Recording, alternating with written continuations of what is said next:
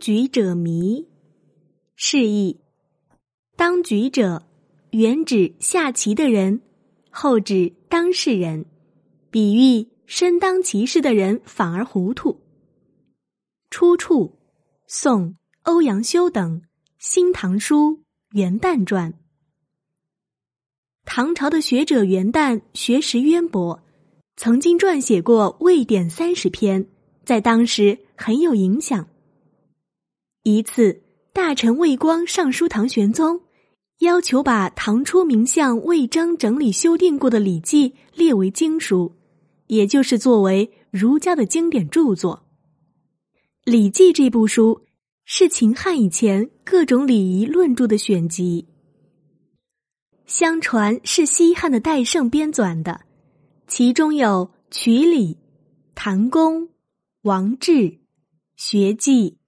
乐记、中庸、大学等四十九篇，玄宗当即表示同意，并命元旦等仔细校对一下，再加上注解。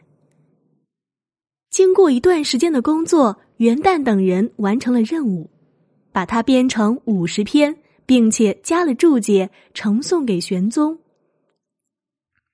不料右丞相张说却说。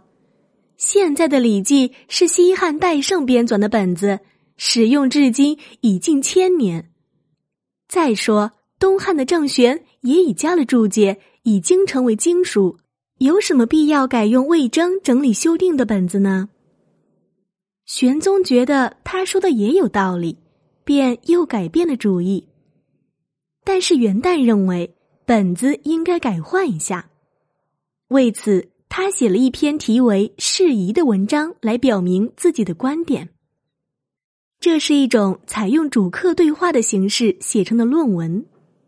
先是客人问：“《礼记》这部经典著作，戴胜编纂、郑玄加注的本子与魏征整理修订的本子相比，究竟哪个好？”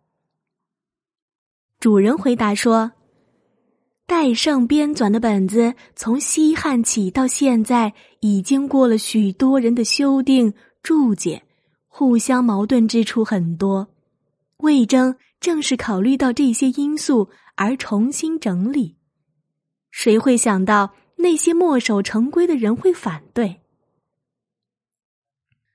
客人听后点点头说：“对，就像下棋一样，就像下棋一样。”吓得人反倒糊涂，旁观者却看得很清楚啊！